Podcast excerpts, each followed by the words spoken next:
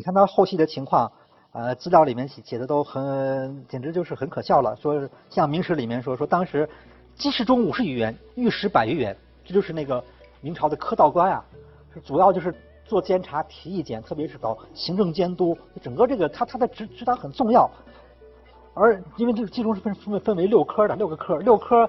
总共应该五十多人，现在还剩四个人，而且呢有五科是没有长官的。然后呢，御史一百应该一百多个人，叫十三道监察御史，现在还剩五个人，就就是到这个程度，就是人已经退休的、死的、什么离职的，最后就但是新的人根本不补充，这样的话就到了他在位后期，一般朝代的官员对官僚机构都会出现超编、扩编，他那个时候严重缺员，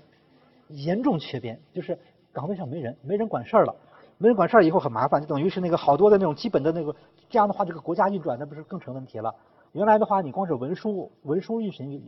文书运行好像不通不畅通，文书运行不畅通的话呢，有些事儿你是可以按照惯例按照老制度旧的习惯来解决的，反正也还勉强还能机器还能转转。现在是整个岗位上没人了，你就按照惯例办事，你也得有人办事啊，你得得得得有人盖章签字填表，这些人都没了，那你这个就。所以最后这个这个机器就是快不转了，呃，说当时是那个好多人，就是包括那等着安排工作的人，挤了好几千人，不是因为他们的那个身份不合格，不是因为他们那个不够条件，就是因为管事儿这个岗位上没人，原来的人走掉了，新的人没人任命，这样的话，这这个工作就只能搁着，所以把那些人都给急的。另外那个包括监狱里面的案子没人审。就说你有问题有没问题你得审呀，审了以后到底怎么处理？重的哪怕你是死刑什么也好，轻的你是流刑什么呃吃刑杖刑，你得处理。人就关着不处理就给关死了。所以这个这个家属都急得在这这个反正就是在街上那个大哭大闹，反正就是当时这个后面据说就有这样的一种情况。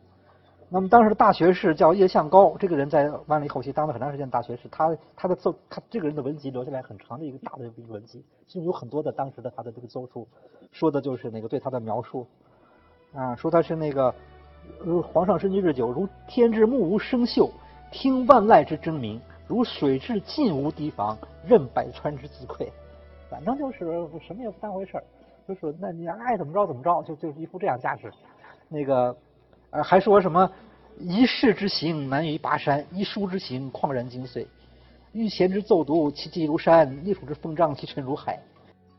又说举往时朝上夕报之常规，今皆成转日回天之事业。就是在别的时代，一一个很简单的事儿，到他这个时候都要比登天还难，因为彻彻底他就就机器到到他这儿停了不转了，因为没有任何办法。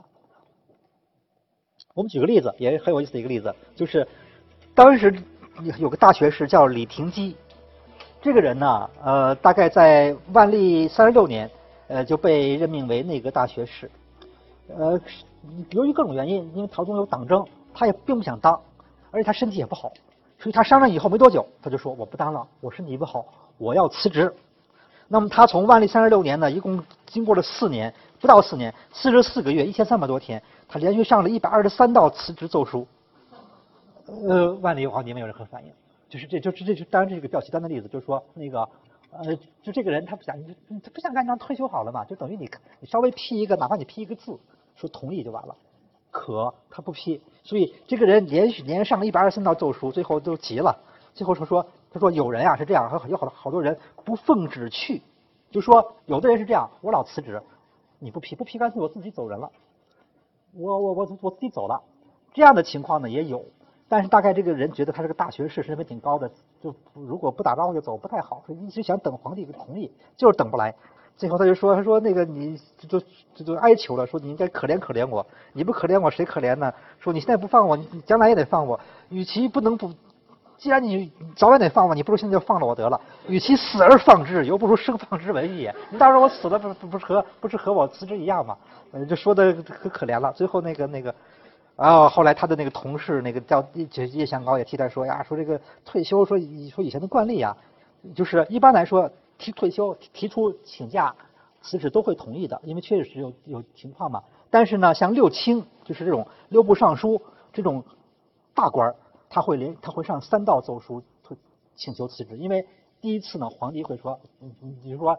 等于是一个虚虚的东西，就是稍微让一让。哎，你说我不当了，哎，你还是接着干吧。哎，我不当，你接着干。第三次说我不当，那你就别干了。一般是三次。呃，一般的那个一般的大臣只上一书的，一次退休就就都会批。像这个上一百二十三个道的，这真是非常少。呃，说说他是已经后到最后是视去国如登山，盼余音如望水，每天就是等着这皇帝批他这个退休的这个，怎么也不行。呃，最后他一直前前后后拖了六个月，拖了六年。六年里面，他真正工作就去工作九个月，其余的那个五年多就是在不停的写写报告退休。所以你看最后这个这国家最后搞成什么样子，就是这样的一个情况了。那么还可以看一下当时的人对他的那个开矿的那些批评，开矿收税，说的也也是很吓人的。说那个你像他说说这样的，说简单说到处派人去这种开矿，派人去收苛捐杂税，说现在是四风之中五岭之外。更无一处山川得完其面目，更无一处人民得安其生理。说自古以来，说你可以看，有如此世纪而不乱者乎？有如此招乱而容易收拾者？就简直就是大声疾呼啊！说实在是不能这么干了。哎，像这样的奏疏都是没有，都都都是不理的。但这些奏书，因为他上奏的人自己会有个底稿，所以还是能留下来。那么另外一个人，这个人是以后来东林党的一个首领，也是这样批评他说：“你这个，呃，说是那个，陛下为私民主。”说你是作为老百姓的这个这个这个这个最高领袖啊，你一点不爱护老百姓，不为不义之，且并其义而夺之；不为不实之，且并其实而夺之。就是说，你应该替老老百姓谋福利，你不谋福利就算了，你是要把他的一点点东西都要都要都要抢走，都要都要都都要搜刮走。呃，因为这些开矿的什么人出收税的人出去，就是到处在干的坏事可多了，所以说是叫做孤人之子，寡人之妻。拆人之产，绝人之母，说这样的行为，即在敌国仇人有所不忍。哎呀，说那个你就是对敌这种就敌对国家这种仇人，你这这么干，有的时候也会觉得下不着手。你怎么能对老百姓这样呢？就是对他的批评非常严厉。当然，这些批评也都是置若罔闻，反正就就就这样，他过了这么多年。这是这个呃万历皇帝，反正他这个时期就非常长，真是一个呃明朝垮掉的一个关键时期。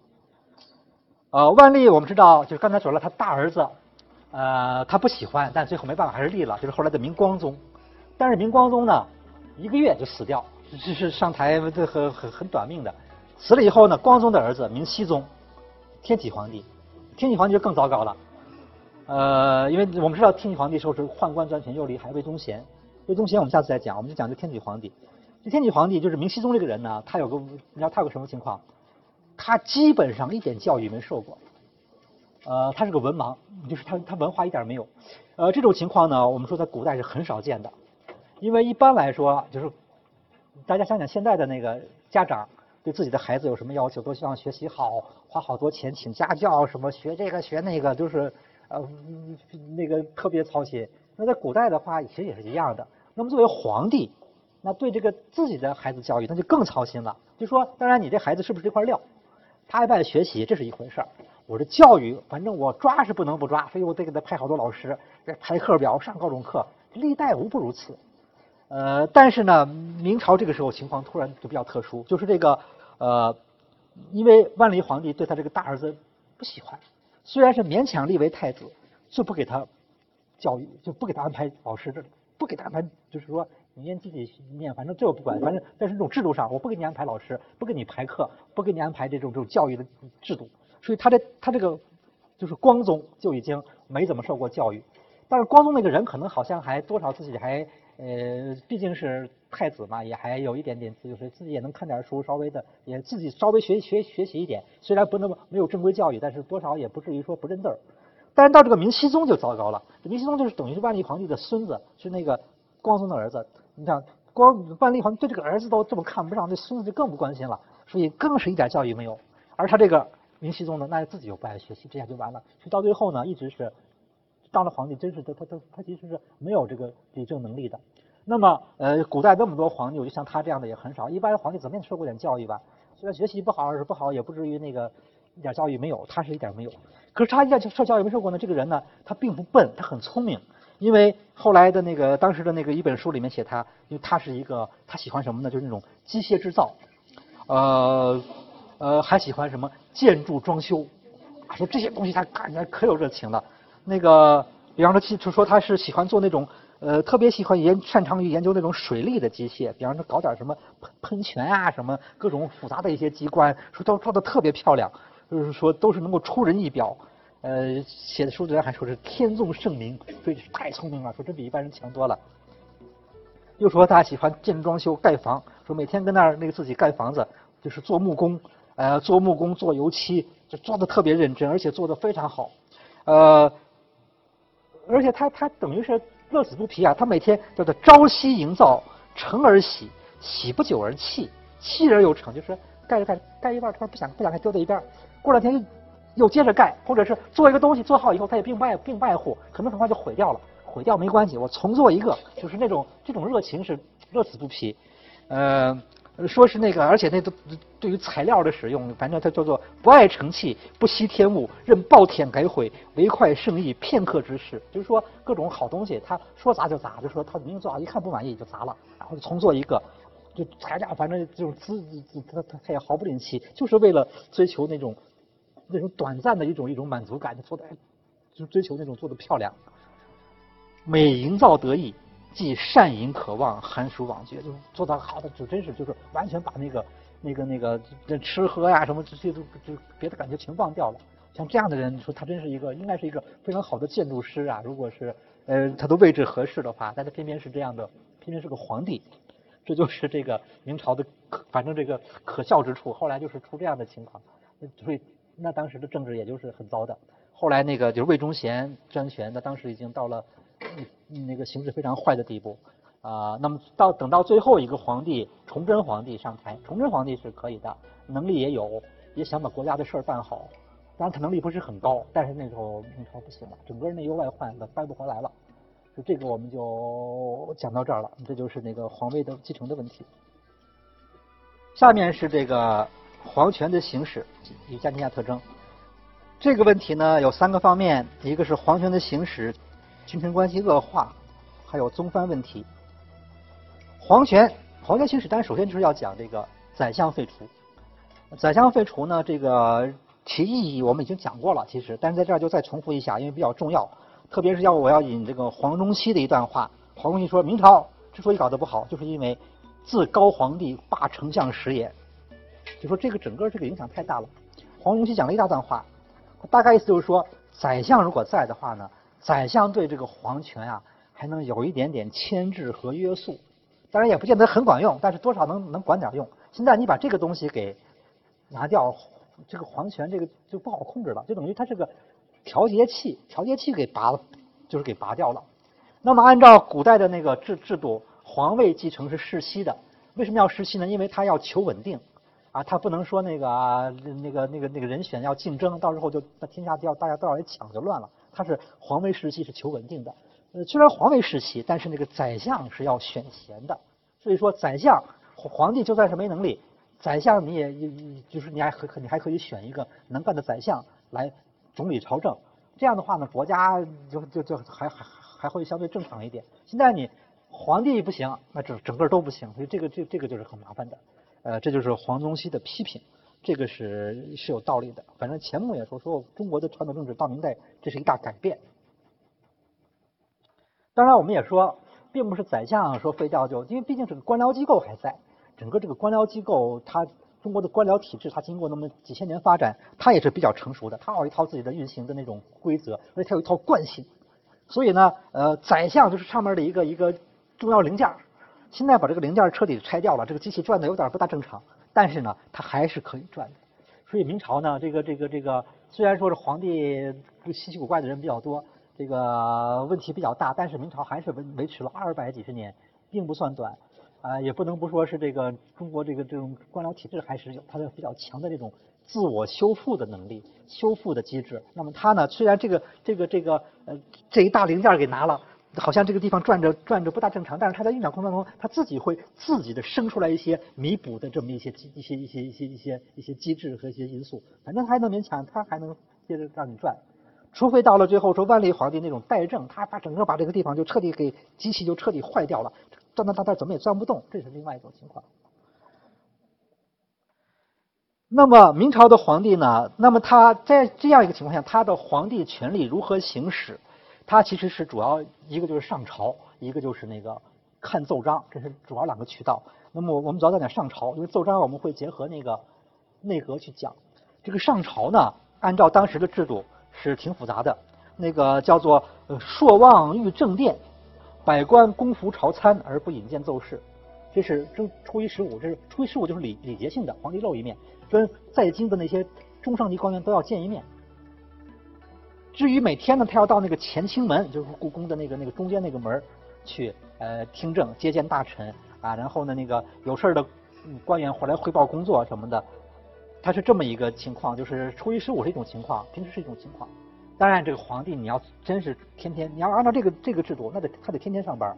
他都不休息，他那个。呃，初一十五也得去大那出席大礼，平时也得在这儿，那他还是挺累的。那只有明朝初年的朱元璋啊，包括朱棣，他们大概勉强还能做到这一点。那以后的皇帝就不是很能做到。呃，后来呢，包括另外一个大臣邱俊总结过，他说汉唐以来，或五日一视朝，或三日，或旬日视朝。那么这个皇帝多长时间上一次朝？这在过去的话呢，一般用不着天天露面，因为什么？这主要就是因为有宰相这个机构在那儿。就顶着日常的东西都都都由他顶了，但是呢，那个呃那个当然也有像元朝那样，我讲过元朝的皇帝彻底的就不上朝，呃，那么到了明朝呢是那那不行了，这皇帝就得忙一点了，说我祖宗以勤为制，无日不朝，天天都要上朝，甚至于在有的时候是每天要三班早晚三朝，早早朝那个接见大家礼仪活动，呃。中午歇一会儿，又去接见官员，晚上甚至于还要要早上来谈工作，那是非常累的。就是有的皇帝会这样，像朱元璋可能会做到这一点。那这个就是说，这这就就就因人而异，差别很大了。那么这个邱俊啊，这个人是明朝中叶的人，他说他说呢，现在的制度呢，国家各种制度都比较正常了，哎，都有些运行的基本的惯例和规则，所以呢，也并并不要事事都跟皇帝汇报。所以呢，每日早朝，百司奏对，只是爱行故事。说实际上每天上早朝呢，其实那些好多事儿也都是说。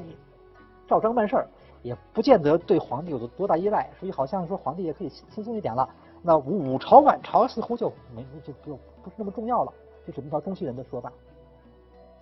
这个上朝到底重不重要？那个呃，包括过去的有好多学者评价说，批评明朝，说明朝这个糟糕，皇帝这这不上朝，长期那个那个什么的，是就是好像很很不像话。但是我们严格说来呢，就是像这个材料是说，其实上朝呢。并不一定非要天天跟他上朝才算是把国家大事处理好，呃，特别是那些礼仪活动，那主要是一个形式，呃，但是呢，为什么当时人对这个这么重视呢？就说因为你是国家象征，你定期露面，代表着这让大家放心，表示国家正常运转，就给人一种心理上的这种这种安慰，这个呢还是有还是有必要的，啊，另外呢，就是说那些小规模的这些商朝，包括跟某些官员接见啊，讨论问题啊。毕竟是有的时候是当面沟通一下吧，比你那个文书写报告，那个那个好像沟通效果，就起码他有有时候可以互相交流，不明白的当时就问，这还是要效果好一点。所以上朝它是有必要的，但是应该说应应该说并不是非上朝不可，特别并不是非天天上不可，应该也这样也可以说，就说所以说明朝虽然有好多时候不上朝，但是那个政治呢，呃也不会有太大问题。呃，当然上朝有各种情况，据说是这样，在明朝前期呢。早朝多四方所奏事，早朝都是各机构汇报工作，反正也就比较忙。午后是简，下午的话他可以叫一些人来，就相当于是聊天儿，这种切磋一些讨论一些问题，就还可以自由的那种，可以大概呃对于他的决策呀，一些什么方针啊制定啊会有点帮助。就说按制度是这样的，天天应该上朝，甚至于有的时候一天要是要要要下午晚上都要露面，但是其实是一般做不到，而且很多皇帝是长期的就不上朝的。但这个呢，并不会有太大影响，只不过就是说显得这个形象不太好，好像不没大家觉得没有这种踏实感，皇帝老不露面，就给人这种情况。那么这个就实际上为什么可以不上朝？因为他有他有那个文书这个这种这个渠道，这个这个也可以解决很多问题啊。但是文书呢，因为就是有内阁和宦官在那协助了，皇帝自己其实真正的动手也会很少。